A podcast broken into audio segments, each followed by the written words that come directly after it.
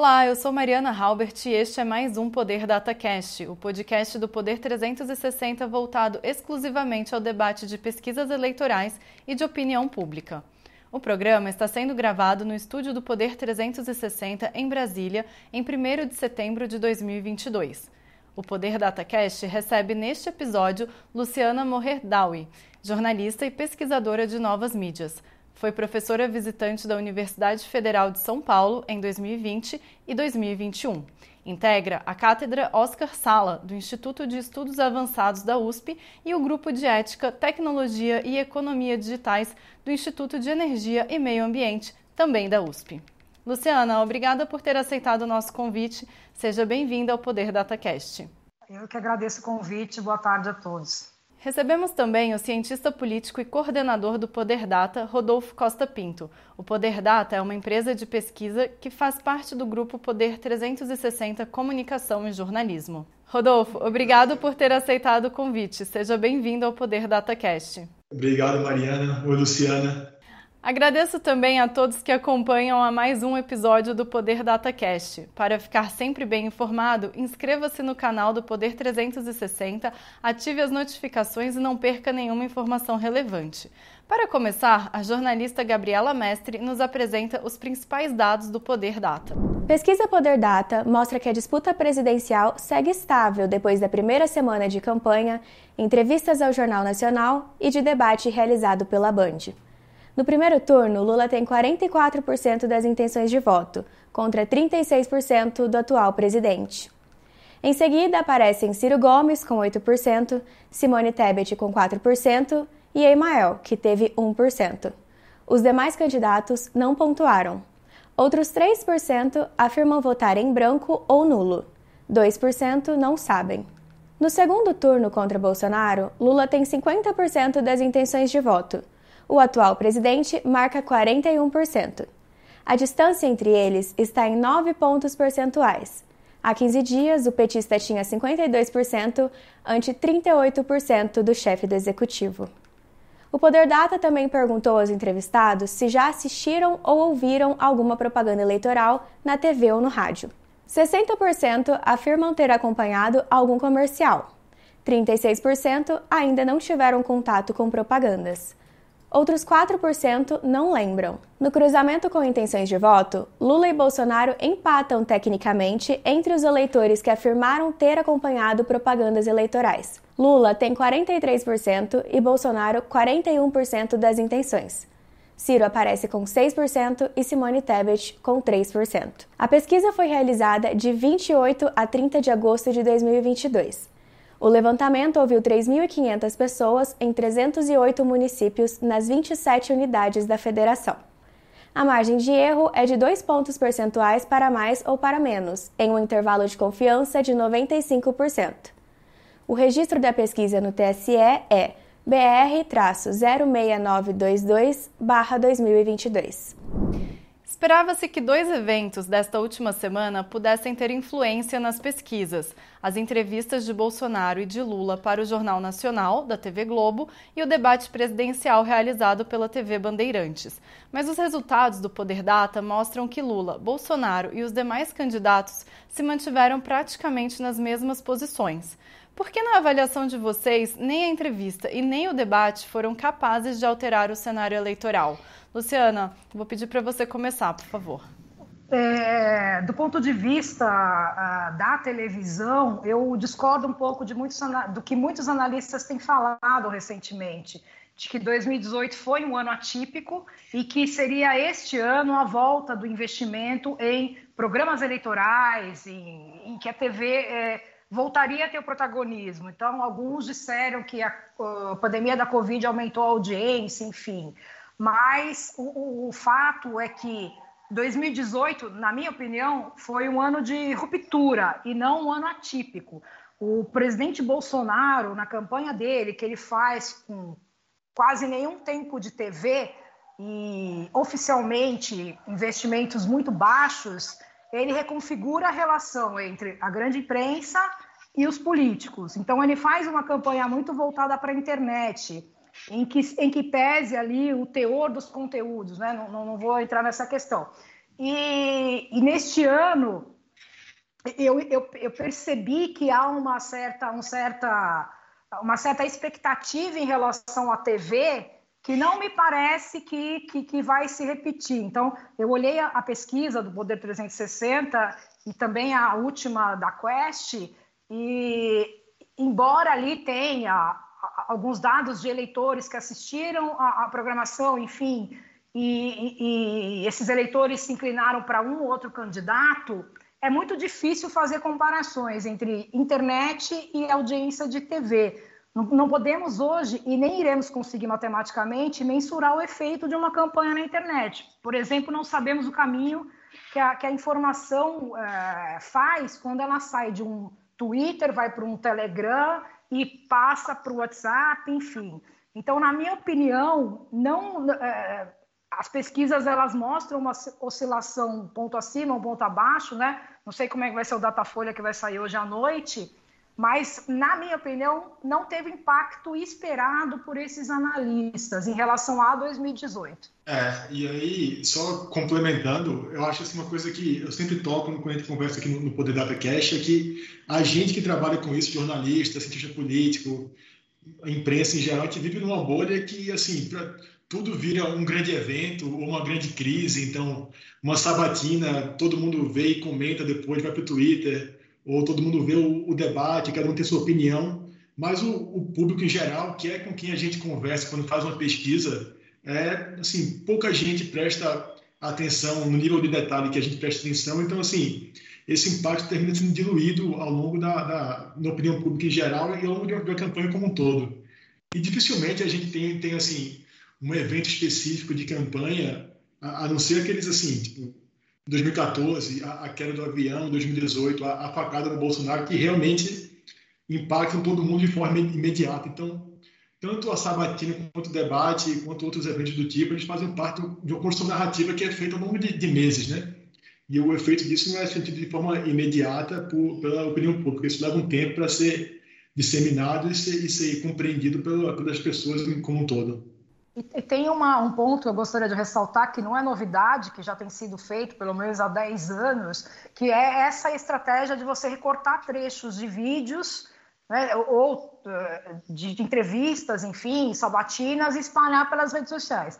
E essa entrevista do Bolsonaro ao Jornal Nacional ficou muito marcada pelas falas dele. Se você for, eu assisti três vezes a entrevista dele, três vezes a do ex-presidente Lula. E é muito evidente ali o cálculo da fala do presidente Bolsonaro. O ex-presidente Lula já não vai muito com essa estratégia fechada, mas o presidente Bolsonaro ele faz isso. Então, a, é, é, a TV é importante, ela tem um nicho, enfim. Mas o que é importante, na minha opinião, importantíssimo, não, não vou dizer que é determinante, porque não dá para provar, são essas articulações em rede. Então, ele faz esse conteúdo para espalhar, para viralizar. Então, ele vai para uma rede, ele vai é, é, editar de uma maneira, para outra rede, ele vai editar de outra maneira. Algo que a televisão não alcança. Então, por isso que eu não acredito que haverá, assim, alguma grande mudança em relação à, televisão e aí aos programas eleitorais. Eu posso estar posso estar sendo pessimista, mas eu não consigo enxergar, ah, neste momento, uma mudança. Mas o Poder Data mostrou que 60% dos eleitores que responderam à pesquisa disseram ter acompanhado algum anúncio político na televisão, né? E quando a gente cruzou esses dados com as intenções de voto, Lula e Bolsonaro empataram tecnicamente. Eu queria entender um pouquinho por que, que houve esse empate técnico é, de, nesse eleitorado que assistiu a esses programas na televisão, né? Por que, que a, a, essa propaganda influenciou eles de alguma forma a ponto dos dois principais candidatos terem empatado? É, acho que primeiro a gente tem que, apesar da gente trabalhar com isso, assim, a gente tem que ser um pouco cético quanto a esse dado 60% terem dito que já viram alguma, alguma propaganda, porque as pessoas, assim, muitas vezes viram uma coisa no, no, no, é, nas redes sociais ou, ou, receberam alguma coisa no WhatsApp e acham e interpretam aquilo como uma propaganda como terem visto já, porque assim é pouco provável que a gente tenha quase dois terços da, da população que já tenham visto né, alguma propaganda na TV. É, então, assim, só um primeiro ponto para a gente pensar um pouco mais, mais amplamente. E o segundo ponto é que provavelmente boa parte das pessoas que já viram alguma propaganda, elas estão ali na, na, na classe média e em segmentos que favorecem um pouco mais o Bolsonaro. Por isso esse empate nesse, nesse segmento de quem já viu, é, de quem diz já ter visto alguma propaganda de, em rádio ou TV. Pegando um gancho aqui do que você falou, Rodolfo, é, a gente pode deduzir então que a propaganda na televisão ela acaba atingindo esse eleitorado, atingindo mais, né? Eu digo, esse eleitorado de classes mais altas do que de classes mais baixas?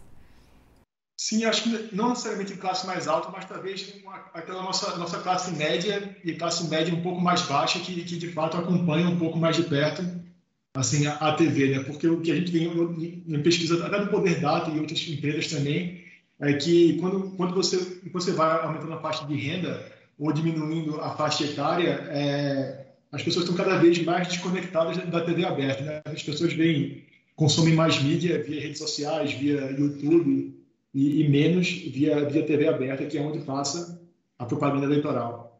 É, quando eu vi esse dado, eu fiquei me perguntando. A, pergunta foi, ela foi específica para quem assiste só TV e rádio ou quem entende que TV e rádio está numa rede social ou, ou, está num aplicativo? Isso eu não, eu não compreendi muito bem. Uhum. Não, a pergunta foi, foi só você já viu ou ouviu alguma propaganda eleitoral na TV ou no rádio e a pessoa podia dizer sim ou não ou, ou se não lembra? mas não, não nada amplificado para uma rede social ou para um aplicativo. Não, não, não. Só propaganda política na, na TV ou no rádio. Pessoa... E, e, foi perguntado, por exemplo, ah, eu estou sentada esperando o Jornal Nacional, aparece uma propaganda eu assisto. Porque às vezes isso é, é, é por causa da lógica da, da mídia. Porque sim, sim. É, nas plataformas sociais você acaba fazendo parte ali de um, de um grupo ali que vai recebendo conteúdo a partir do que a campanha decide que é do interesse daquele, daquele grupo receber. Então, isso foi uma coisa que me chamou a atenção, porque, e mesmo que seja isso, é, não significa que isso possa determinar ou não, possa influenciar sobremaneira a eleição. Eu, eu ainda sou cética em relação a essa volta da TV como, como protagonista. Não sei se vocês têm acompanhado, a campanha do presidente Lula investiu um milhão e meio em anúncios no Google. O, o, candidato Ciro Gomes também vai fazer, vai estender a campanha dele para o YouTube. Então, certamente eles fizeram pesquisa, então eles já estão ali sabendo que não é a TV não é suficiente, eles vão precisar recortar, empacotar conteúdo para espalhar para uma base ali segmentada. Então, é por isso que eu não tenho assim muita, eu não, eu não vejo com muito otimismo essa parte da, desses analistas de fazer essa volta, sabe, para a TV, enfim. É, eu, assim, só desculpa, só uma, adicionar uma coisa, Mariana. Que teve um professor meu nos Estados Unidos, ele era é consultor de, de mídia de várias campanhas lá nos Estados Unidos, e ele colocou uma frase que eu sempre achei muito interessante, assim, um, uma analogia, que ele colocou assim: imagina uma pessoa tentando ir do ponto A para o ponto B no meio de uma chuva. E, assim, a campanha eleitoral é justamente essa chuva. E o objetivo da, da, da campanha, no caso, nessa analogia da chuva, é garantir que a pessoa que está indo do ponto A para o ponto B chegue toda molhada para onde ela está indo. Então, assim, não é um pingo específico que vai molhar a pessoa. É o conjunto do, da, da, comunicação que vai fazer a mensagem chegar ali. Então, assim, a campanha planeja toda a narrativa, o que, o que, é que ela quer pensar, o, o que, é que ela quer passar, o que é que ela acha que, que os, os, oponentes vão, vão falar e faz esse planejamento com, com base nisso, faz a pesquisa quantitativa, qualitativa, acompanha redes sociais e aí vai se construindo essa narrativa com essa, com essa lógica. Então, assim, não é um, uma peça específica que, que vai assim, mudar o jogo por completo, é toda uma construção feita ao longo do, do tempo que, que vai assim, criar as condições para que, que a comunicação influencie um pouco na, na campanha.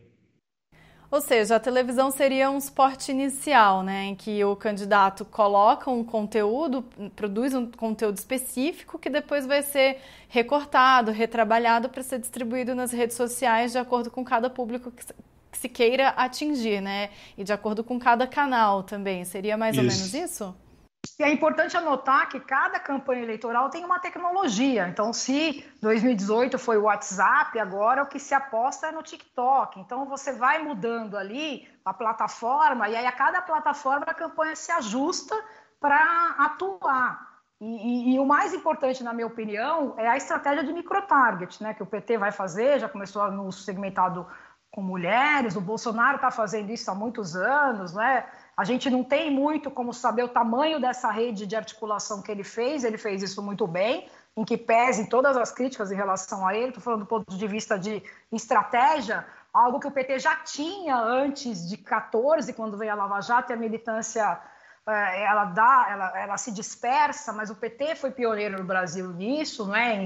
Em, em, ações de internet, em segmentar público, e o Bolsonaro ele vem e atualiza. E aí eu, eu, eu costumo dividir é, é PT e, e, e, Bolsonaro. Então, o PT ele vai muito pela estratégia é, desenhada pelo Obama ali e tal, e o Bolsonaro ele vai muito para o lado do Trump. Então, isso aí nas articulações em rede faz muita diferença. E aí a mídia tradicional ela vem ali para complementar. Não é que ela é, é, vai ter o papel que ela já teve anos atrás, mas agora, de 18 para cá, se nós pudermos é, marcar o tempo, não há como escapar das articulações em rede. Eu, eu penso assim, posso estar enganada. O Poder Data também perguntou na semana passada sobre o voto do vizinho. A pergunta era: em quem você acha que o seu vizinho ou a sua vizinha vai votar para presidente? 45% dos eleitores acham que o vizinho vota em Bolsonaro e 40% em Lula. Esse cenário mostra como está a percepção do eleitor e, neste caso, Bolsonaro se sai melhor. Como vocês avaliam esse cenário? Pode ter a ver com uma maior presença dos eleitores de Bolsonaro nas redes sociais? Eu acho que sim. Acho que não só nas redes sociais, mas assim, aí tô pensando na, na, pesquisa assim e, e, no que a gente vê assim de dados não só de pesquisa mas também de redes sociais por exemplo a gente vê um, um voto no Bolsonaro ele hoje é um voto muito mais ativista em, em algumas interações assim termina quem, quem vota no PT hoje pode não é nem vergonha é muito mais assim talvez um receio de compartilhar e, e, e quem vota por causa de uma, um possível receio de, de é, uma reação de quem vota em Bolsonaro, então você termina criando um, um ambiente onde as pessoas percebem e fica mais claro quem vota no Bolsonaro do que quem vota no, no PT, no Lula hoje. Eu acho que é um pouco por aí é, essa, essa a percepção desse dado, né? É, se eu fosse colocar é, praticamente essa pesquisa, meus vizinhos aqui votam Bolsonaro. Então, quando havia panelaços, enfim, no prédio ao lado, houve uma briga, os que eram contra Bolsonaro foram ameaçados, pararam. Então existe essa, esse temor aí da, das ameaças no ar. Mas, mas, mas, eu acho que é uma questão da, da situação colocada pelo país. Mas, não, mas não vejo que é uma maioria. Eu vejo que o Bolsonaro ele tem ali o percentual dele de pessoas que, é, que, que é, de uma certa maneira é, estão adequadas, né, ou puderam aparecer, porque Bolsonaro as deixou confortável para isso, mas é, eu não acredito assim que tenha é, é, é uma onda assim que seja maior é, para Bolsonaro em razão de uma vizinhança. É porque nós não conseguimos é, captar todas as articulações em rede, nós pegamos uma amostra, não é? E aí não tem como nós pensarmos em comparação, porque nós, nós nunca vamos saber profundamente o que tá, acontece ali naquelas articulações em rede. Você fica. A, a, imprensa agora resolveu, ah, não, porque não sei quem tem tantas visualizações, não sei quem engajou mais. Mas se fosse pensarmos assim, Boulos teria sido eleito prefeito de São Paulo, porque ele foi o candidato que mais recebeu influenciador, apoio de artista, que teve milhares de visualizações. Então eu fico um pouco receosa com essas, com essas, sabe, com esses recortes, enfim.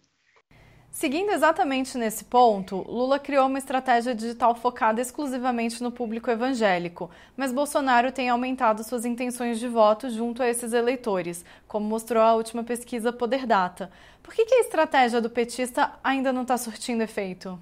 É porque eu, eu sou eu, eu tenho eu sou crítica dessa de você ficar criando vários perfis. Então, ah, Lula isso, Lula aquilo. Você tem que criar um perfil e o Bolsonaro faz isso muito bem. Tem lá, não sei se vocês conhecem, o Bolsonaro TV. Bolsonaro TV é um aplicativo que agrega conteúdo para espalhar. Então, se você vai pensar no microtarget, você vai mapear ali os eleitores, quem você quer atingir. Então, você vai, você tem o perfil oficial nas redes sociais, enfim e tal, mas você vai segmentar. Eu me lembro que o PT fazia isso muito bem em 10, em 14, segmentando o Brasil inteiro é, de influenciadores pelo WhatsApp. Então, assim, o influenciador lá no interior da Bahia, ele cria uma rede no WhatsApp, daí ele vai lá, procura outros e vai multiplicando isso. E essa estratégia do PT não me parece de ficar criando perfis em redes sociais, não me parece muito acertada, porque ela vai dispersar. Eu acredito mais no sentido de você ter assim o conteúdo pensado e aí você vai espalhar.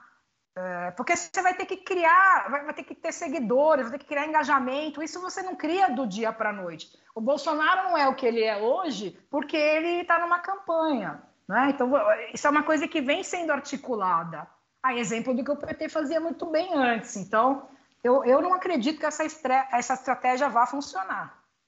É, eu concordo totalmente com a, com a Luciana. Assim, essa, essa, presença que o Bolsonaro tem com os evangélicos não é algo que foi feito dia, do dia para a noite na, na, campanha, nem, algo, nem algo só de comunicação. É toda uma construção de anos aí que ele está, desde receber liderança no Congresso até conteúdos específicos voltados para esse, segmento e, e assim é, é, a grande base que ele tem assim mais ativista hoje é o voto evangélico que ele está sempre buscando e tentando ficar junto dessas lideranças. Então, não é, não é algo que a, que a campanha do PT crie de uma semana para outra um perfil específico que vai mudar essa presença do Bolsonaro nesse, nesse segmento.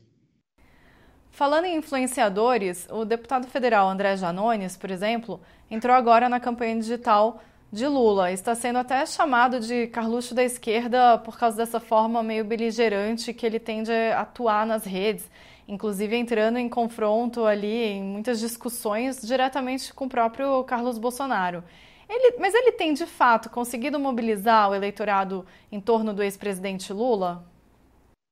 Olha, é, só, é, deixa eu entrar logo pela parte de pesquisa. A gente viu que na hora que a gente que o André Janones sai do cenário e, e, a gente testa o cenário sem, sem ele, é, assim, a mudança foi nula, assim, na, na na eleição. Não, basicamente não mudou os números da opinião pública em geral. Ele, ele chegou a marcar acho, 3% na pesquisa do Poder Data, mas e aí na hora que, ele, que o nome dele saiu, esse voto foi disperso entre os candidatos, entre Lula, entre Bolsonaro, e partindo para o voto branco nulo. Então, assim, eleitoralmente, o, o efeito da saída dele e do engajamento de, dele na, na campanha com o Lula não, não parece ter surtido muito, muito efeito assim, visível ainda. Obviamente, quando a gente dá, dá um passo atrás vai ver a comunicação, aí sim, a gente vê o Janone sempre dando visualização, ele pautando a imprensa seguindo ele, aquele episódio dele no, no debate com, com o Ricardo Salles também, então isso chama atenção, mas assim, efetivamente, pragmaticamente, eleitoralmente, parece não ter tido muito efeito ainda na opinião pública como um todo. Mas do ponto de vista do auxílio emergencial, ele fez barulho, né? Fez barulho, faltou a imprensa, o Lula foi ao Jornal Nacional, levantou a bola, daí o Estadão deu, o Globo, enfim, ele pelo menos ele conseguiu ali a, a, abrir uma pauta, né? Que pode mexer aí com esse eleitorado que depende do auxílio emergencial, né? Mas ele não é muito bem visto, não é, ali pela militância do PT. É, de fato a militância está dividida, né? Tem gente que gosta dessa estratégia, que acha que tem que ir para o enfrentamento, para esse debate direto com os bolsonaristas nas redes sociais, e tem muita gente ali da base do PT, da base lulista, que não concorda, que acha que a estratégia não tem que ser entrar nessa forma de confronto. É, mas o que a gente tem visto, ainda não dá para saber se está dando resultado de fato ou não. Na, na, avaliação de vocês, tem dado algum resultado? Não, assim, só reforçar que em termos de pesquisa, o efeito assim, não, não, não apareceu ainda. Pode ser que daqui, daqui a semanas a gente comece a, a ver alguma mudança, mas assim, o Lula ele já liderava entre quem, entre quem recebe o auxílio, essa liderança está consolidada, isso não, não deve mudar no, no curto prazo. E, assim, não... É, parece ter um efeito muito mais na, na comunicação do que no, no, percentual de voto, assim, que é o que a gente, de fato, mede com, com pesquisa, né? É, mas eu sou contra esse tom beligerante. Ontem, quando os opositores a Bolsonaro, a militância criou aquele site bolsonaro.com.br, eu achei assim de extremo mau gosto, porque é muita violência, não é? Eu até entendo a razão deles, não é? Eles ficam justificando que o Bolsonaro é isso e aquilo, até não concordo com esses adjetivos já ultrapassados, né? Nazista, fascista, genocida, enfim. Eles ficam, parece que, perdidos numa época que já a, a, a, gramática já alterou, não estamos mais no mundo de Alphaville do Godard, né? precisamos avançar um pouco. Mas a, eu acho o Janones muito agressivo e ele ali fica discutindo com o Carlos. Eu não sei até onde ele vai, porque eu não sei se ele tem potencial ali para superar o Carlos Bolsonaro. Eu não sei se porque ele me parece muito mais impulsivo do que o Carlos, porque o Carlos ele faz aquela, ele, ele, faz, ele pensa para fazer aquilo e o Janones me parece um, né, mais agressivo. Quando eu ouvi ali no debate que ele, vai, ele faz de propósito, ele vai para cima do Salles porque ele sabe que ele vai ficar bravo e fica filmando, ele não para de filmar. Então isso me chamou a atenção. É uma, ele fica construindo ali situações de agressividade, que eu não sei se isso para o eleitor tem, tem um impacto. Para mim não tem. Eu acho muito de mau gosto. Não dá para medir então exatamente se essa estratégia conquista eleitores ou não, né? A militância da esquerda gosta, porque reclama do Bolsonaro, que o Bolsonaro é agressivo, mas de, uma, de outra maneira também ela é agressiva, né? Não podemos negar isso. Então, eu acho que. Mas, estranhamente, em relação ao Janones, eu não, não acho que é pela agressividade dele, é porque eu acho que a militância olha o Janones e não enxerga o Janones como parte ali da, do PT. Então, acho que esse que é um estranhamento assim, inicial, na minha opinião. O governo teve algumas boas notícias, como o crescimento do PIB em 1,2% no segundo trimestre e o anúncio de que a Petrobras vai reduzir o preço do combustível. Esse tipo de resultado pode ajudá-lo a crescer na corrida eleitoral? Dá tempo ainda até o primeiro turno?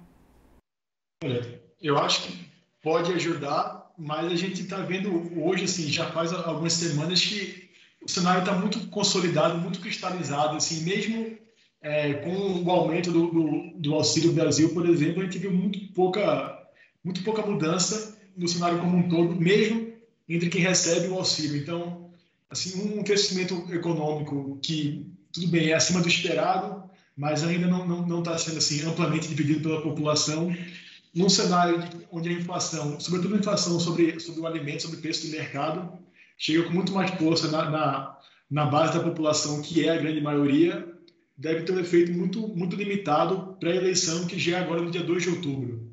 Então, assim, é, é bom que a economia está crescendo, mesmo que com base em algumas medidas de, de curto prazo, mas o, o, efeito eleitoral disso deve ser muito, muito limitado, porque a gente está num ambiente assim, muito polarizado e muito cristalizado também para a mudança de, de opinião das pessoas. Eu concordo com o Rodolfo. Eu acho que o impacto, a eleição está muito perto pra, pra, para o impacto.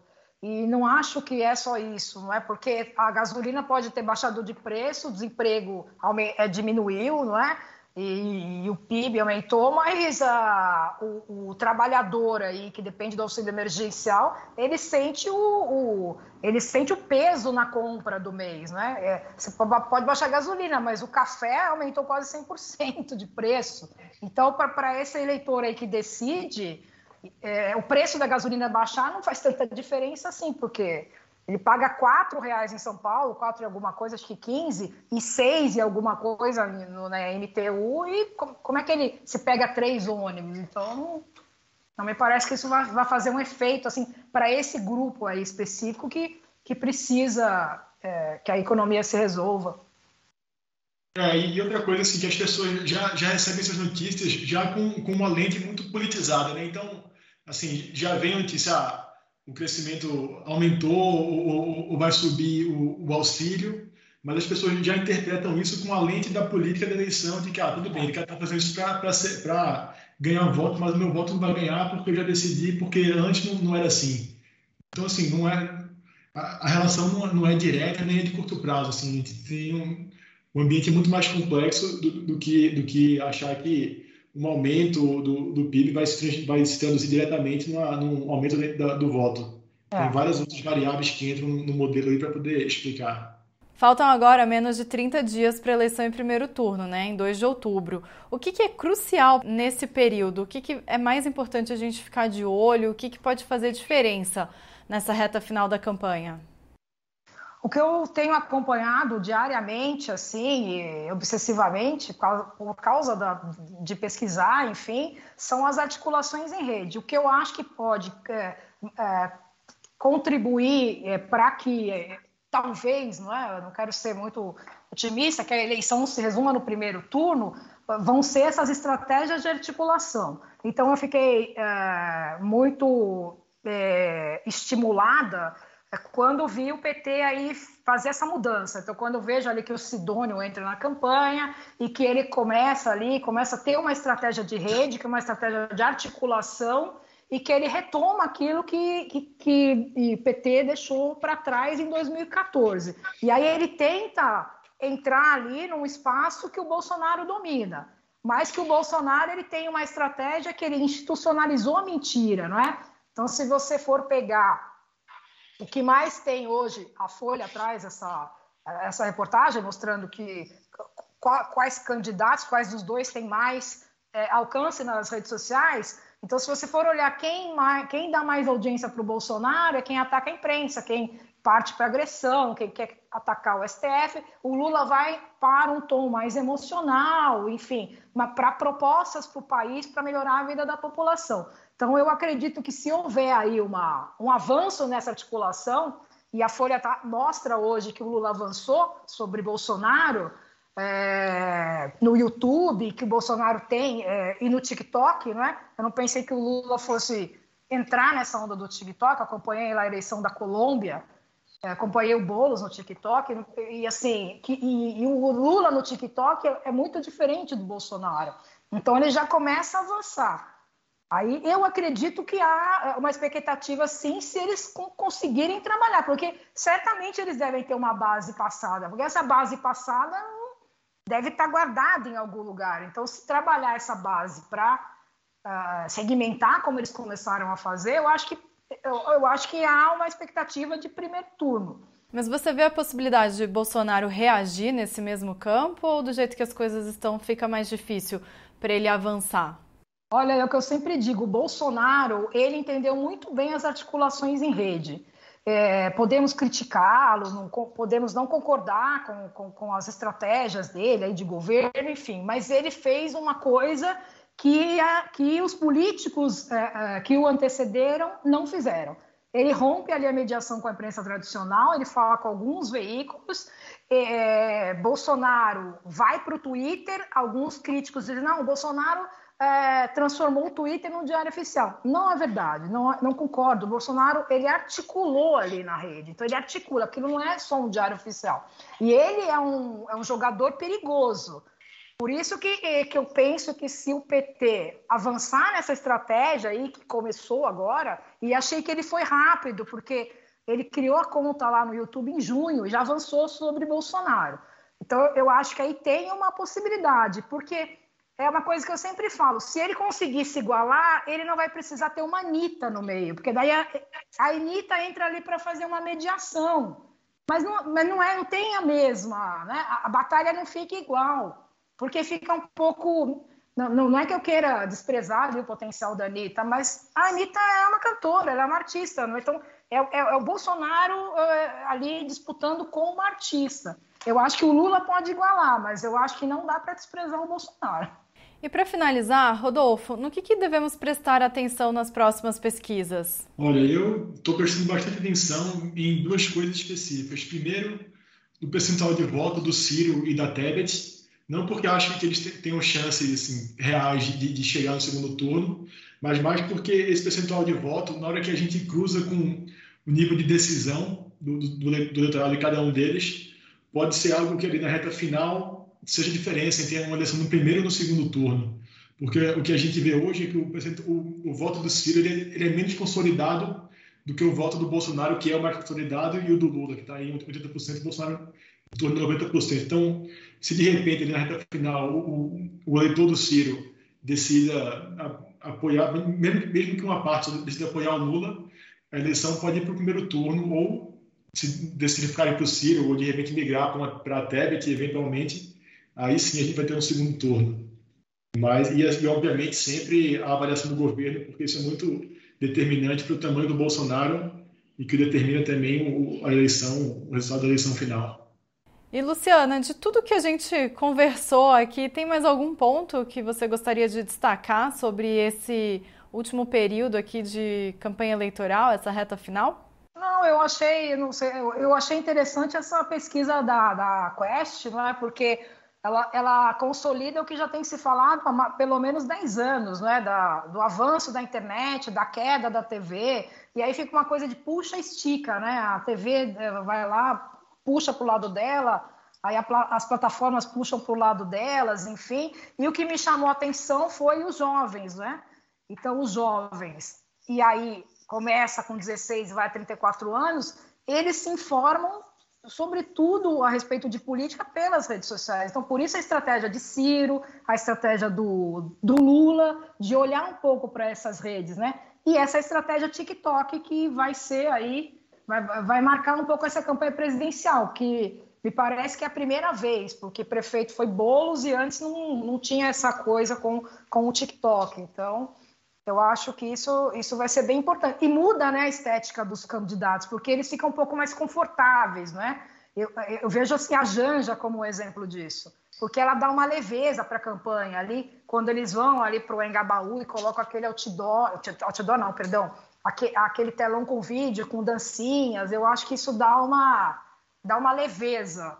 É, então, eu queria chamar a atenção para esses pontos, para essas estratégias que eles estão indo atrás, né? para além da TV e das mídias tradicionais, enfim. É, eu confesso que eu fico um pouco com de vergonha ali do, do TikTok do, do, dos políticos. Acho que depois tem que fazer um prêmio no poder de melhores TikToks da campanha.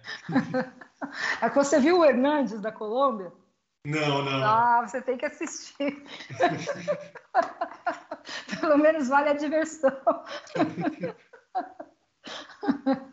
mas ele perdeu a eleição. Chega ao fim mais uma edição do Poder DataCast. Obrigada, Luciana Morherdaui e Rodolfo Costa Pinto, por terem aceitado o convite. Obrigado, Mariana. Obrigado, Luciana, por ter, ter vindo aqui. Obrigada a vocês. Boa tarde. O conteúdo do Poder Data não acaba aqui. Acompanhe reportagens sobre os levantamentos a cada 15 dias no jornal digital Poder 360. Não se esqueça de se inscrever no canal e ativar as notificações. Assim você não perde nenhuma informação relevante. Obrigado a você que nos escutou e acompanhou em mais um episódio. Até a próxima!